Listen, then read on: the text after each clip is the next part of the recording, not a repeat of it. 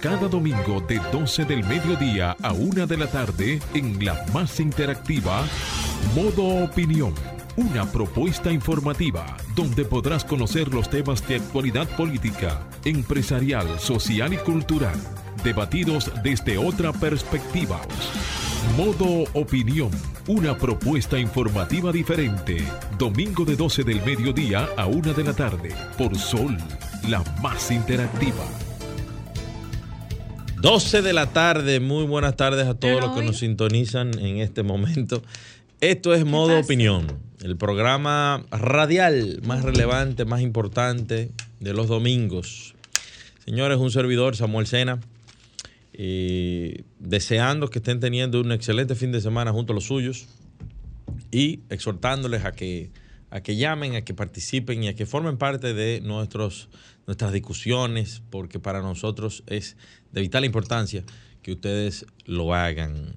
Eh, saludar a nuestra productora Marcio Taño, Romer tras los controles y Fernando que está en las cámaras, el equipo que permite que estemos todos los domingos al aire compartiendo las informaciones nacionales e internacionales de mayor relevancia en la radio dominicana. Muy buenas tardes, Julia, ¿cómo te va?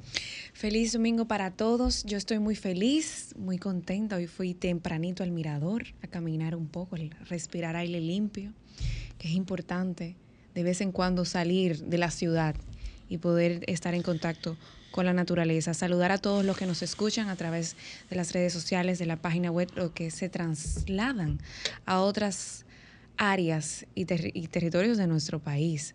Invitarlos siempre a la prudencia, a usar el cinturón de seguridad y claro está, a poder cumplir, señores, las señales de tránsito. Yo creo que una sociedad se construye no solamente con el favor y la autoridad de un gobierno y la responsabilidad, sino también todos los ciudadanos. Es una invitación a todos los ciudadanos a ser conscientes de cómo nosotros nos manejamos en el tránsito. Sí es. Bueno, señores, rápidamente pasamos a eh, comentar las primeras o las principales informaciones de la semana y tenemos que la Cámara de Diputados estudia un proyecto de ley que buscará crear en el país el Ministerio Nacional de Cultos, que tendrá las mismas características que cualquier dependencia estatal y que busca, entre otros aspectos, ejecutar y promover políticas públicas en materia de religión en la República Dominicana. La propuesta legislativa fue presentada por el diputado Moisés Ayala del Partido Revolucionario Moderno, quien argumenta que los movimientos cristianos ameritan de una institución pública reguladora y fiscalizadora que pueda certificar legalmente que quienes ejercen el ministerio están en condiciones de hacerlo. El nuevo Ministerio Nacional de Culto sería dirigido por un ministro designado por el presidente de la República y al momento de su posicionamiento deberá renunciar a los cargos que ejerza dentro de su concilio, orden religiosa, ministerio, confraternidad o asociación religiosa, además de tomar una licencia en el ejercicio de su obra pastoral. Señores, qué lamentable que en República Dominicana eh, nuestros legisladores estén tan ociosos, que no encuentren, eh, no encuentren qué legislar. Más adelante haré mi comentario y me referiré a otra barrabasada de nuestra Cámara de Diputados. Y lo único positivo de estas ridiculeces que se están presentando es que nos acercamos a un periodo electoral en el 2024 y eh, queremos, podemos resaltar a estos insípidos legisladores, poco creativos, eh, identificarlos para saber que no se debe votar por ellos, que no tienen nada que hacer, no tienen nada que planear y que están tratando de crear más instituciones, más empleados, más burocracia, más intervencionismo estatal cosas totalmente eh, innecesarias para eh, la efectividad eh, de la República Dominicana. Bueno, por otro lado, esta semana el Ministerio de Relaciones Exteriores respondió a Haití sobre lo que ha ocurrido en la frontera por acusar a soldados dominicanos de invadir su territorio.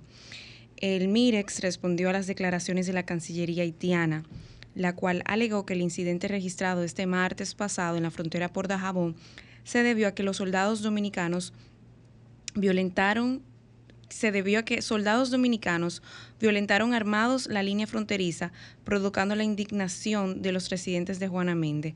A través de un comunicado de prensa, el MIREX exigió al gobierno haitiano una ratificación pública informando que no cuestionan en ninguna medida la actual delimitación fronteriza basada en los acuerdos del 1929, 1935 y 1936. También le hizo un enérgico llamado para que asuman el control del orden de su territorio y eviten nuevas situaciones que sigan agravando ya, la ya delicada situación.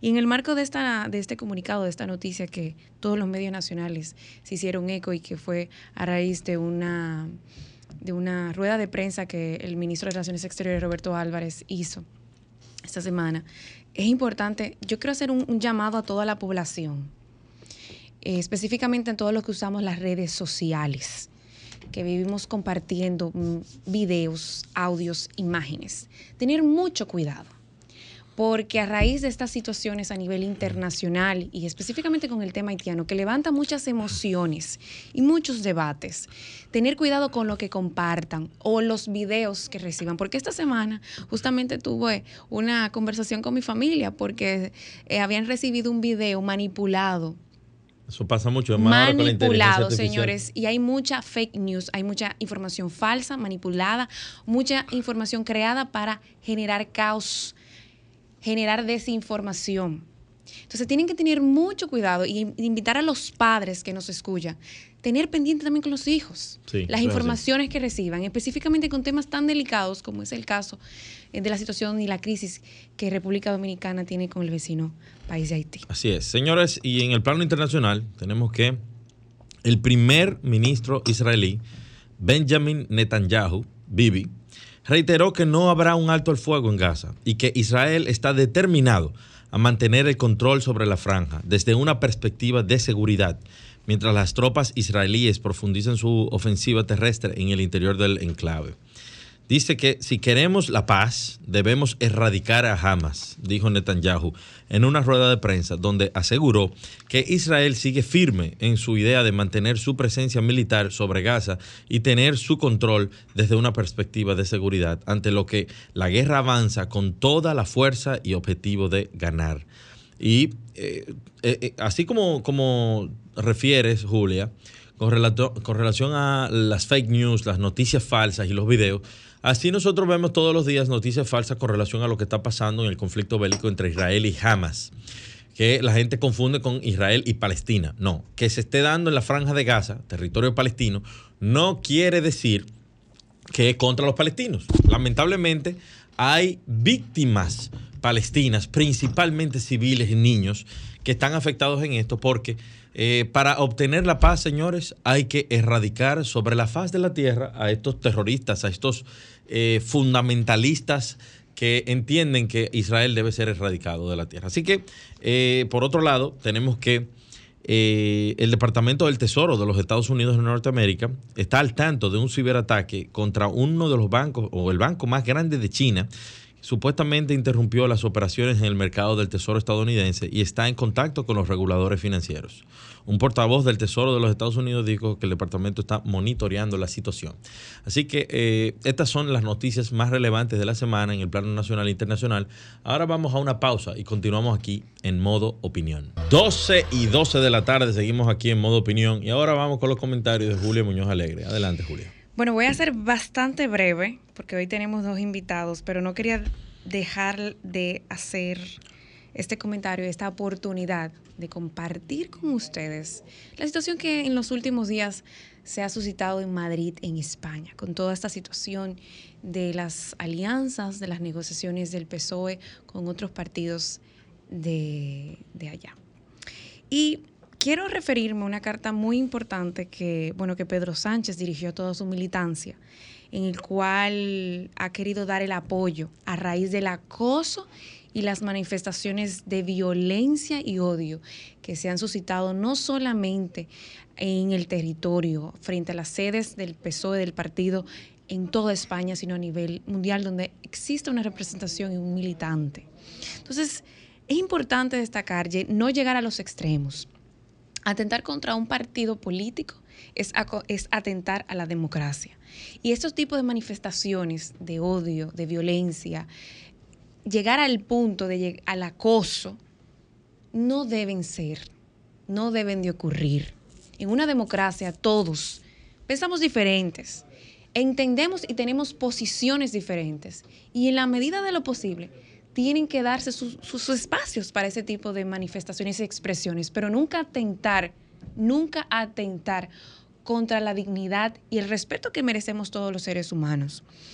Y en esta carta a la militancia que dirigió el, bueno, el presidente de funciones, porque bueno, ahora todavía se está buscando esa, esa investidura, eh, cabe destacar, quiero compartir algunos detalles importantes. Eh, donde le da el apoyo a esa militancia que está en la calle. Yo siempre he dicho que en política, la política es consenso, es diálogo, se llega a un acuerdo, se llega a pactar. Y para eso es política. Muchas veces las posiciones para estar en el poder pueden ir en contra incluso de algunas manifestaciones de ideas y de expresiones en un tiempo determinado. No quería llegar a un punto de decir exactamente mi posición, porque no quiero generar tampoco, pero sí quería mostrar mi apoyo a toda esa militancia aquí en República Dominicana y a nivel, en otros países, a nivel mundial, y todo lo que está pasando en España. España no merece, no merece este tipo de manifestaciones de odio y violencia. Sí merece manifestaciones pacíficas, que se expresen las ideas, el respeto sobre todo, pero llegar a esto es una falta de conciencia ciudadana y de imponer a otros, bajo todas las circunstancias, lo que quiera un partido y lo que quiera un determinado, una, determinada ideología. Entonces yo creo que es importante destacar que eso es inaceptable, que no se puede eh, provocar a la frustración de, lo que ha hecho en este caso la, ultraderecha y, que para mí eh, democracia es poder tener el espacio donde todos tengamos, valga la redundancia, los espacios de expresar y de llegar a un diálogo, y un, sobre todo en la base del respeto. Y a mí me da mucha pena porque estos tipos de, amenazas a la democracia, a, los partidos, a la convivencia de los partidos en política, se vio en Estados Unidos, se vio en Brasil y se van a seguir suscitando. Y yo creo que esto es un llamado de atención a los políticos a los políticos principalmente, a tener muy en cuenta a sus militantes y las expresiones de odio y de violencia. Hasta aquí mi comentario. Bien.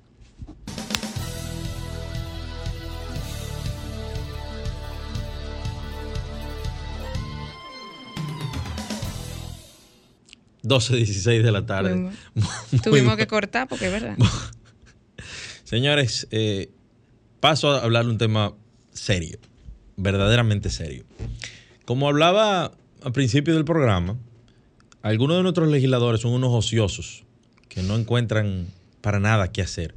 Muchos de ellos se pasan estos cuatro años en el limbo, eh, disfrutando de los viáticos y, de las diferentes actividades, muchos de ellos faltando, ausentándose al hemiciclo.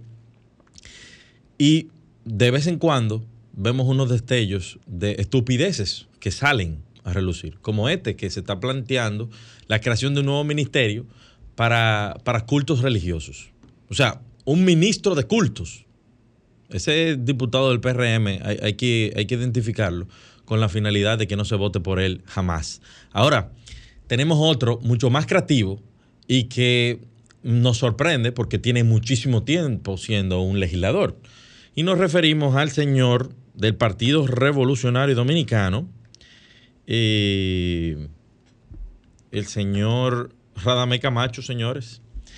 El legislador por el Partido de la Liberación Dominicana ha depositado una iniciativa legislativa presentando una ley que penalice la pela, o sea, el castigo que le dan, el castigo que le dan los padres, que muchos damos y que hemos recibido eh, por los comportamientos eh, de, nuestros hijos.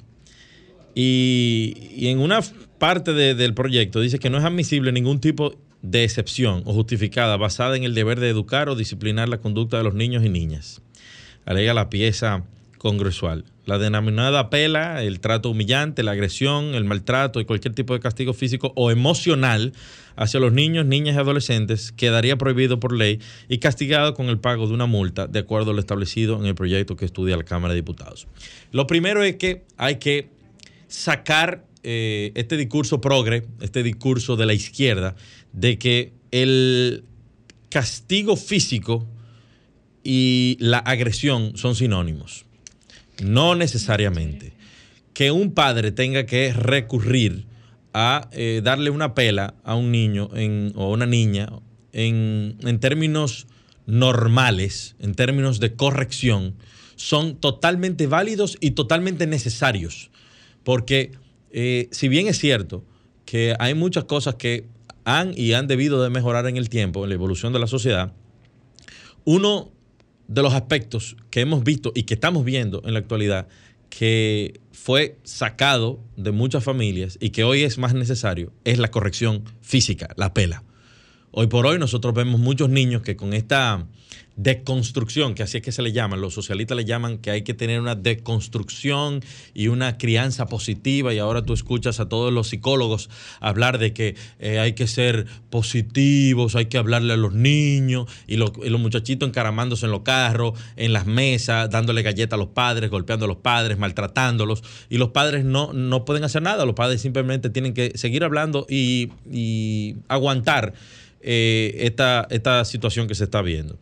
Entonces, lo que estamos viendo cada día más es que la República Dominicana quiere, o algunos actores de República Dominicana, con agendas, incluyendo eh, organizaciones sociales, ONGs importantemente financiadas, es que quieren eh, importar vagabunderías que, han, que se están viendo en países como los Estados Unidos y en países europeos, donde hay una decadencia moral que rampante que ha venido llegando por, el hecho de dejar de un lado los verdaderos principios, los valores y las formas en las que se educaba en el pasado, alegando de que en el pasado eh, se abusaban, se abusaban de los menores, se castigaba. Ojo, nosotros no estamos refiriéndonos a las palizas que hay personas que le han dado a sus hijos. Eh, gente que real efectivamente abusa y, eso tiene que ser penalizado. Pero la mayoría de los casos, señores, no es eso. Una corrección a tiempo evita situaciones eh, penosas, evita situaciones vergonzosas y evita que usted, su hijo pueda ser también un delincuente. A mí me dieron mi pela y eh, necesitaba más, yo creo. Real efectivamente. Y mucha de la gente que yo conozco necesitaban más. Por ejemplo, Julia. A Julia se ve que nunca le dieron un, un pecozón, una pela. Y míralo ahí. Mira, Samuel, tú no seas, lo que nosotros no tenemos seas atrevido. No seas atrevido. Pero, ya, también, pero ya fuera, fuera ¿Pero de. ¿Por qué tú dices eso? No, porque si tú me provocas, mi amor, no me voy a quedar callada. Fuera, de, fuera del relajo. la realidad es que, señores, eh, los diputados de nosotros hacemos un llamado a que se pongan a hacer cosas serias. Ahí está pendiente el Código Penal, está pendiente el Código Civil, están pendientes importantes temas para que usted quiera meter un proyecto de ley para evitar la pela. A Radamé Camacho le faltaron no pela, no, palos, para que, para que entienda para que entienda que la sociedad no se puede encaminar por estos principios socialistas que quieren llevar a la sociedad dominicana a un derricadero como lo estamos viendo en los Estados Unidos, donde los tigueritos te llaman de a la policía porque me dieron una pela. Es, mi, es mi comentario. Adelante, Romer. Ahora continuamos con Modo Opinión, donde nace la información. 12.26 de la tarde, seguimos en modo opinión. Y señores, hoy tenemos con nosotros en cabina al señor Rafael Sena quien es el presidente del ITSI, quien nos estará comentando sobre un importante evento que se realiza todos los años y es la Cumbre Global de Liderazgo. Bienvenido. Bueno, es importante que sepan que es el, jefe, el comandante de Estado Mayor de mi casa, mi papá. Señores, ni porque el papá de Samuel está aquí, Samuel se comporta. Dímelo, papá. Eh, Bienvenido. respetando, respetando los, la institucionalidad eh, conozco muy bien el trabajo que, viene realizando el, Instituto para la Transformación Cristiana Integral, específicamente con los temas vinculados al liderazgo, el verdadero liderazgo. Eh, Tienes la palabra. ¿Qué, de qué va la cumbre global de liderazgo? ¿Cuánto tiempo tiene haciéndose y, el evento ahora de, esta semana? Eh, bien, saludos a la audiencia. eh, la cumbre global de liderazgo es, como su nombre lo dice, un evento que se realiza eh, todos los años en la ciudad de Chicago, aproximadamente por los últimos 27 años. Y como su nombre lo dice, es donde se reúne un grupo de profesionales eh, hablando acerca de diferentes temas que han de traer frescura a los líderes de las diferentes áreas y naturaleza que, se que puedan existir. O sea que donde se día a día se va perdiendo la noción de lo que se está haciendo muchas veces porque eh, estamos muy adentrados en nuestras ocupaciones. Eh, estas personas, líderes internacionales, nos traen eh, temas, tópicos, que nos permiten visualizar por dónde andamos y dónde podemos ir tocando nuevos temas. Mira, tengo entendido que en, esa cumbre que se hace en Chicago, precisamente en Willow Creek, ha participado eh, expresidentes como Bill Clinton, Condoleezza Rice, George Bush hijo. Eh, ¿Quién más? importante, MacArthur, eh, importantes líderes mundiales, Colin Powell. Y, bueno, entonces, ¿qué, ¿qué, se pretende hacer aquí en el 17 y el 18? Muy bien. Nosotros, durante los últimos 17 años, hemos replicado la cumbre que se hace en Chicago y lo que hacemos es que a través de videoconferencias nosotros presentamos las principales ponencias de allá. Entonces, eh, se presentan las, eh, en video, pero hay líderes nacionales, coaches, que se encargan de, de desempaquetar ese material para que las personas que asistan puedan aprovecharlo mucho mejor desde ahí mismo en adelante. Que no tengan que esperar llegar para comentar, sino que se les enseña acerca del material que se ha eh, oído para que lo aprovechen de una manera extraordinaria. Qué bueno que, eso ese ejercicio se hace porque eh, tú tienes la experiencia de líderes globales, como, eh, como lo que hemos mencionado, que, que, que, que decollan en en Willow Creek, en Chicago, y con la experiencia local del liderazgo local. O sea que es una buena mezcla. Entonces, eh, ¿qué días se van a hacer? Ok, va a ser efectuado el, ahora este fin de semana, viernes y sábado. Viernes 17, sábado 18 de noviembre en el centro de eventos de Sanville. El costo son 3.500 pesos, eh, naturalmente eh, un precio accesible y financiado. Y eh, pretendemos que el salón se llene, por eso estamos insistiendo de que las personas aprovechen esta gran oportunidad. Eh, para fines de compra de taquilla pueden acceder a cumbreliderazgo.do o llamar al teléfono 689-688-6900. Perfecto. Eh, ya ustedes saben, señores, todo el que quiera aprender de verdadero liderazgo, no de todo coach que viven hablando disparates todos los días, sino de, gente estructurada y, de, una tradición de liderazgo desde los Estados Unidos a la República Dominicana. Tienen que participar sin lugar a dudas de estos importantes eventos. Muchas gracias por su participación, señor Sena. Muchísimas gracias. y, esperamos eh, ir por allá. Julia, te esperan por allá. Adelante, Romer. Modo Opinión presenta la entrevista. 12, 12.31 de la tarde. Señores, con nosotros otro importante e increíble amigo, con nosotros en cabina, el doctor Luis Cruz, epidemiólogo, subdirector general de la clínica Cruz y Minian. Es verdad que su papá eh, le precede, o sea, es una una eminencia, un ciudadano de primer nivel, pero el hijo va en camino a ser igual o superarlo. O superarlo. Bienvenido, a Modo Opinión, querido hermano. Qué bueno tenerte por aquí después de varias semanas, eh, tratando de que las agendas coincidieran. Ah, pero tú eras que estabas gestionando la, visita. Pero él es, claro, él es nuestro amigo. No, no, no, claro que sí, pero no sabía que... Sí, sí, eh, admiro mucho a los jóvenes como, como él que, que sin tanto bulto y sin tanta bulla, y sin tanto paquete, unos paqueticos que traen. Vi un video recientemente en redes sociales de, parece que iban a una comunidad a a llevar unos medicamentos, sus operativos, pero que pasaron como con mucho trabajo. Y lo peor de todo que fue un sonata. Ay, mi en, esa, en esa calle tan mala. Que no, pero. Que ya no sirves. Pero bienvenido, hermano, bienvenido a Modo Opinión. Eh, contigo podemos tratar, sé que podemos tratar muchísimos temas, pero eh, hablemos primero de algo que, que, nos tiene muy preocupados. Y de hecho, debo decirlo y lo voy a decir como anécdota.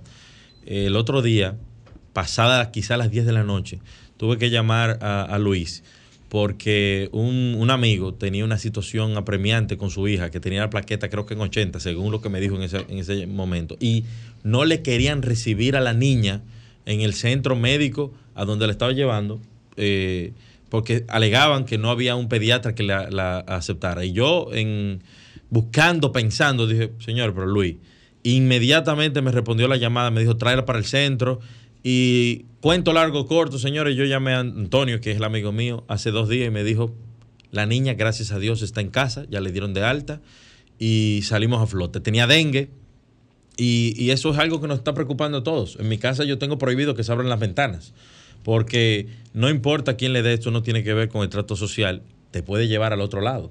Así que primero agradecerte públicamente eh, tu disposición siempre de ayudar Y, de ayudar a los, más a los, menos, eh, a los menos pudientes.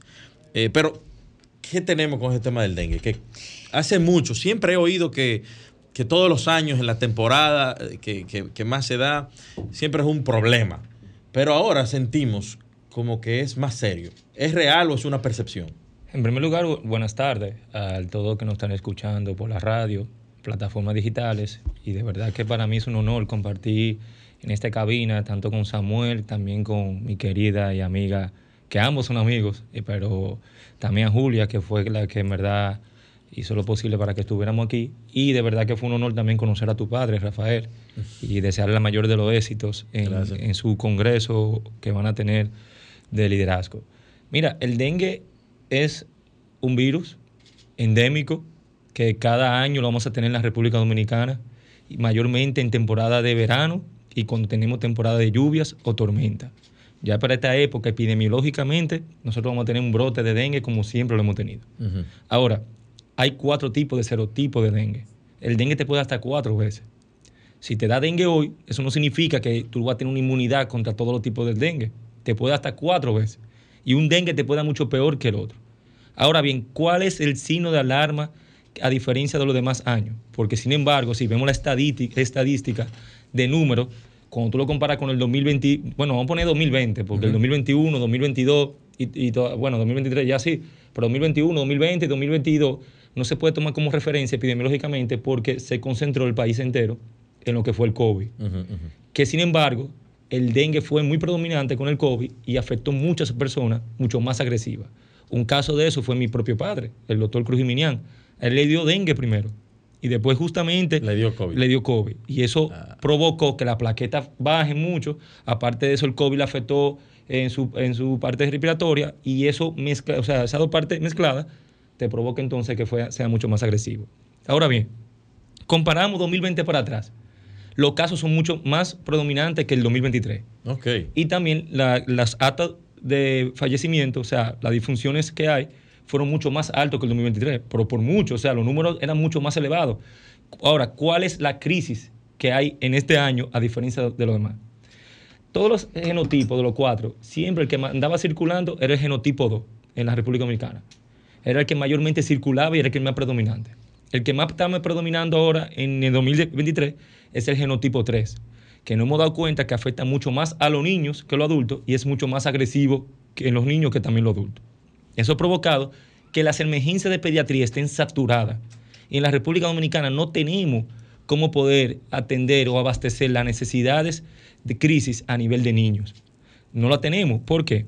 Por ejemplo, bien lo dijiste al inicio, con un caso que, que pudiste vivir, que fue de un niño con 80 de plaquetas, pero sin embargo, ese niño está bien. Ahora, cuando tú tienes un niño que tiene 40 de plaquetas, es un niño que tú tienes que tener las condiciones adecuadas para poder abastecer las necesidades de esa salud de ese niño. ¿Cómo cuáles? Un cuidado intensivo pediátrico. Las únicas clínicas que tienen cuidado intensivo pediátrico son pocas en el país. El distrito te puedo decir que nada más hay cinco. Entre esas está Corazones Unidos, Plaza de Salud, Sedimá, entre otras clínicas. Tener un niño en cuidado intensivo pediátrico puede costarle a un paciente de 50 mil a 100 mil pesos por noche. y en primer lugar, no la cubre la aseguradora, el plan básico. No, lo cubre, no tiene cobertura. Y aparte de eso, son muy pocos los profesionales de salud de intensivo pediátrico. Estamos hablando que aquí en el país no pueden pasar de 60 intensivistas pediátricos en el país entero para abastecer todas esas necesidades. En los hospitales, nada más hay dos hospitales, Robert Ricabra y Lugo Mendoza. Cuando tú tienes entonces un niño que tiene la plaqueta en 40, en 50 mil, necesita tener las condiciones de poder recibir o atender todas las necesidades que él necesite.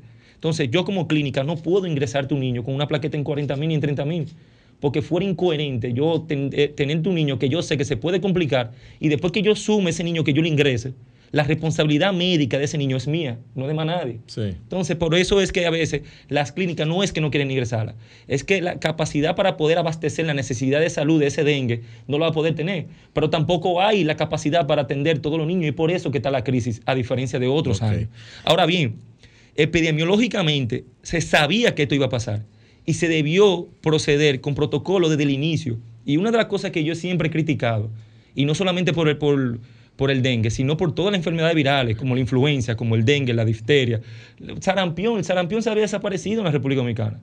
¿Y cómo es posible que tú me salte ahora que ya tenemos casos de sarampión, que hay una alerta, una alarma de, sarampión?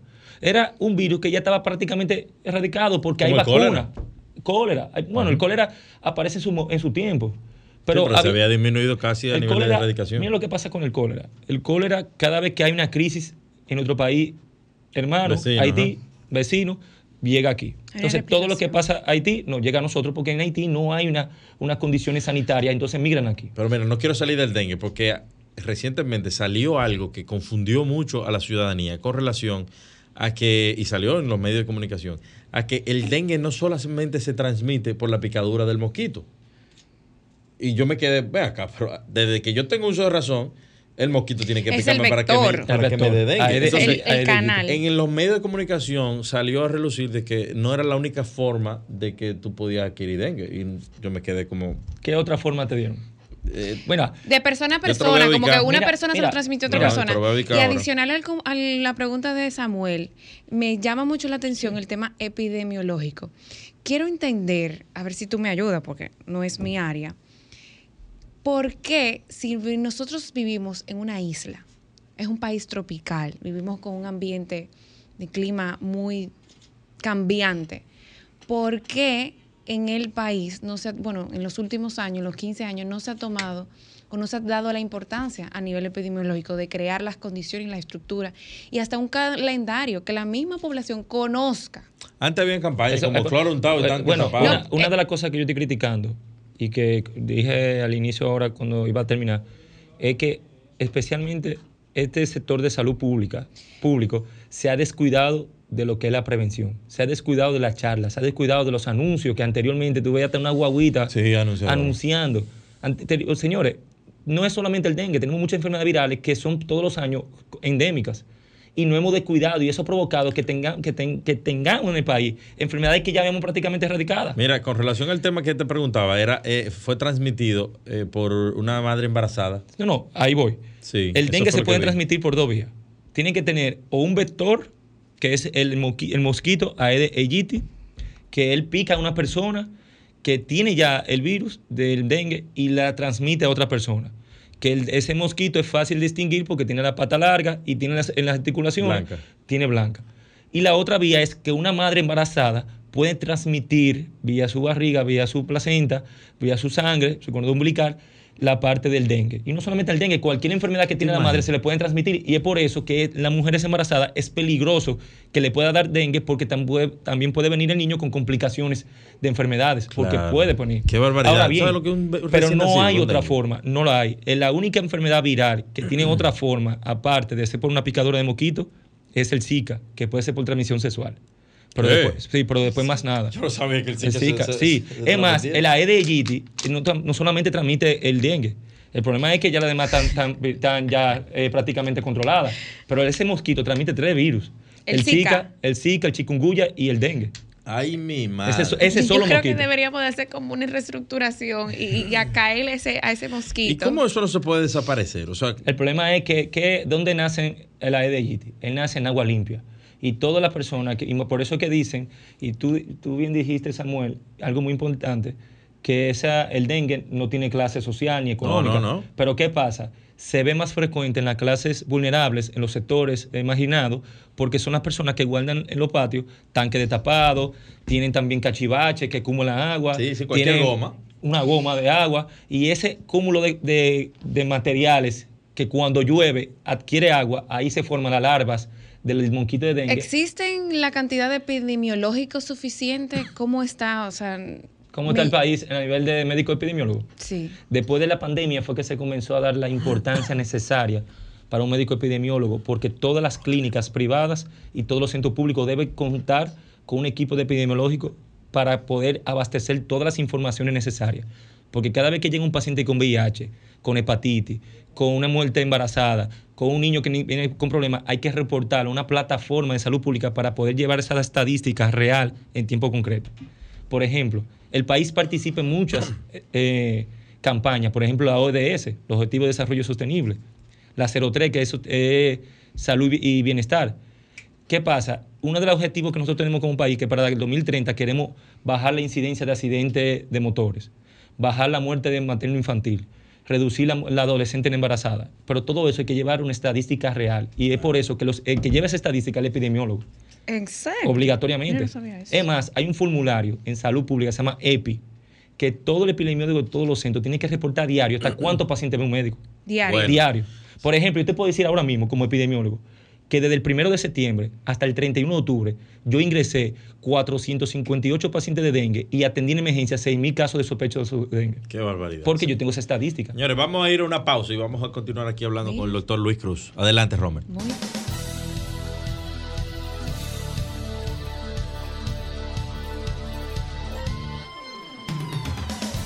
12.47 de la tarde, seguimos aquí, señores, en la entrevista especial con el epidemiólogo Luis Cruz, el doctor Luis Cruz, hablando sobre principalmente el tema que más nos preocupa a todos ahora mismo en esta temporada, que es el dengue. Pero saliendo un poquito del dengue, ¿cuáles son los planes? ¿Qué está haciendo la clínica Cruz y Minian eh, en la actualidad? Bueno, voy a aprovechar este espacio para anunciar que nosotros, personalmente yo, Luis Cruz, acabo de crear un organismo o movimiento que se llama Luis Cruz con tu salud. Pero espérate, vamos a poner la primicia, el bumper de primicia, porque eso no se había compartido en ningún lado. Pero Se mucho. que, No que no, tenemos, no- ¿verdad?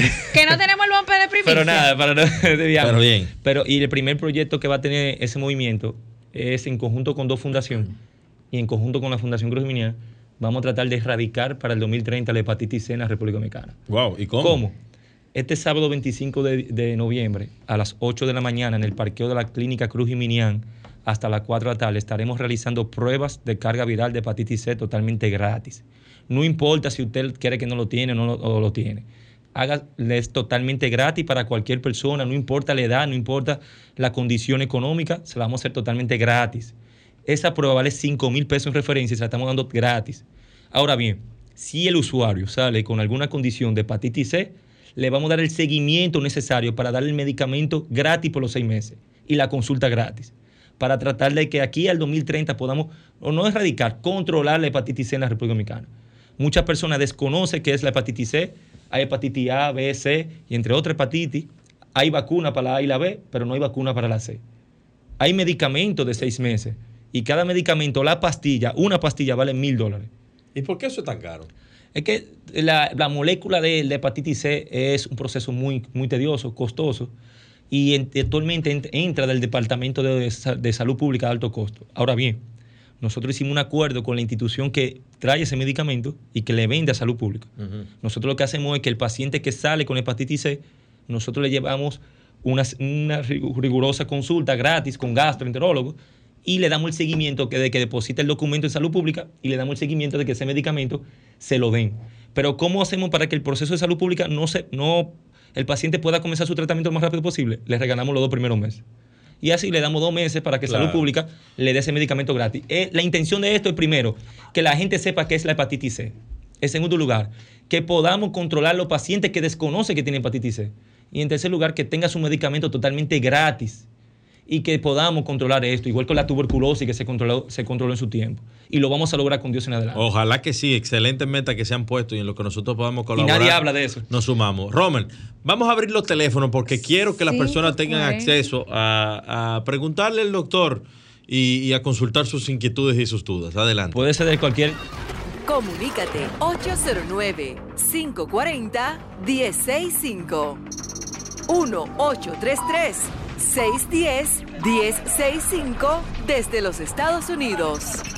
Sol 106.5, la más interactiva. mejor porque hay más médicos. 12 y 51 minutos de la tarde. Seguimos aquí en modo opinión hablando con el doctor Luis Cruz, epidemiólogo. Y eh, bueno, está en- en- en- al frente de la, de la clínica Clínica y de la fundación. y de la Fundación Y tenemos un centro Cruz. Un centro que es conocido ya por gran parte de la población por las- los constantes apoyos y, y el muy buen servicio que, que se da. Mira, antes de, de poner el bumper de los de las llamadas y esperando que entre las llamadas, Julia mencionaba un tema del cual conozco un poco porque eh, Bueno, es que con la situación de mi abuela que falleció, nosotros duramos cinco horas. En la casa falleció. O sea, eh, con la eh, persona en... eh, o sea, fallecida. Sí, sí. Esperando que abriera. Pero ojalá Porque, y- porque algo, algo que yo quería ata- llam- es explicarle al ministro, al ministro que lleva el tema del 911. Porque tú llamas al 911 y el 911 te manda de que llamar al ayuntamiento para recoger un cadáver. no, no el ayuntamiento. Sí, Incluso ellos la- te lo dicen en el... la- Mira, Samuel, espérate. Te lo dicen en el teléfono. Eh, tiene que llamar al ayuntamiento. Y yo, mi amor, a las 6 de la Ah, mañana muchas yo voy... veces la, la misma, los planes funerarios van y lo buscan. Y, y Mi buscan. amor, pero en este caso, en este caso hay que hacer un levantamiento de INASIF. Tú no puedes hacer Pero eso. oye lo, que te, ¿Entendiste? oye lo que te voy a decir. Que eso lo viví yo con un amigo. Entonces, le esperamos que a las 8 de la un mañana, señores, 5 horas Espérate, con una... Un amigo que se le No murió te el rías, Luis, porque mira, se fue mi abuela y, Espérate, y me sentí muy mal. Me perdón, sentí Un mal. amigo que Perdón. se le murió el suegro. Lo peor no es eso, el tiempo que duraron para ir a buscarlo, hacer el levantamiento.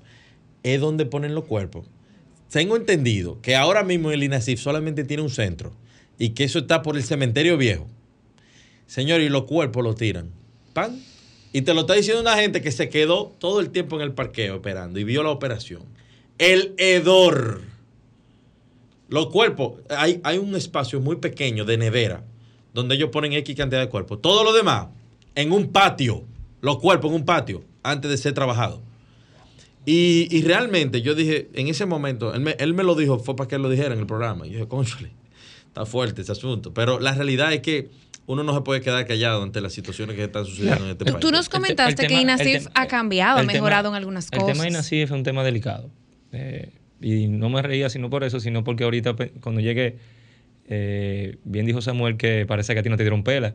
No, Y- no le dieron. Y yo. Todo era, ese era, de que, ¿cómo es? La nueva Yo cultura dije, positiva. yo dije que Hola, Julia, Julia, es, hola, media estricta. Yo imagino cuando pequeña que era...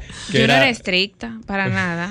Yo lo que no me quedaba No, callada ante exactamente. las Contigo lo que no fueron fue estricta, eso es seguro. Claro que sí, Mira, el tema de disciplina, mi amor. para no obviar eso, si nosotros comparamos en el tiempo de antes, INASI ha mejorado bastante. Una de las cosas que más pasa en el país, en primero, que no hay la capacidad para poder abastecer ni el 40% de los fallecidos en la República Dominicana. Cuando fallece una un paciente en la casa, supuestamente el que debe hacer el levantamiento deberá ser INASI, que te entrega tu acta de legista. función, un médico legista. ¿Tú sabías que en la residencia de patología en la República Dominicana siempre queda vacío porque nadie quiere estudiar patología? Porque nunca se le ha dado el apoyo ni el interés para que el médico estudie eso. Cuando tú le dices a una persona, yo soy patólogo, es como que lo ven como que tú no eres inservible. Estoy nada de lo mismo. Tú y nada de lo mismo, exactamente. Entonces eso ha provocado que los médicos no tengan la motivación de poder estudiar eh, patología. Entonces, ¿qué conlleva eso? Que INASI no tiene la demanda de médicos para poder abastecer. Entonces, abrir otro centro, abrir otro lugar, ¿para qué? Si tú no vas a tener médico. Sí, nadie lo va a trabajar así, nadie lo va a trabajar así. En primero, lo que hay que motivar a la paciente que, motive, que haga eso.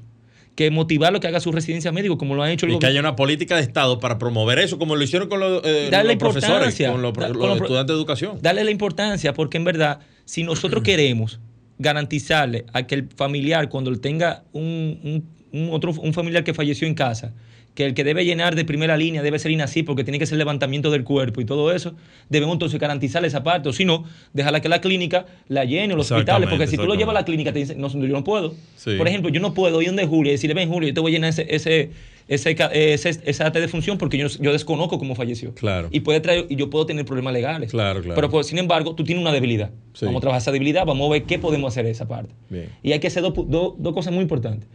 Crear más centros de INACI, pero para eso tú tienes que tener personal capacitado y para tener personal hay que crear las condiciones para que el paciente, para que el médico que quiera trabajar tenga la facilidad de poder tener económicamente, porque nada más trabaja en un solo sitio y no tiene más oportunidad. Señores, lamentablemente llegamos al final de este programa, un programa súper interesante. Luis va a tener que volver. eh, Porque acuerda que el médico patólogo nada más puede tener ese solo trabajo. Un médico internista puede tener seis trabajos. Ya lo por- entonces, Lamentablemente. La parte Señores, económica se ve afectada. Agradecerte tu tiempo, tu experiencia y tus aportes, Luis. Eh, señores, esto fue Modo Opinión. Hasta el próximo domingo. Muy buenas tardes. Quédense con Arquitectura Radial.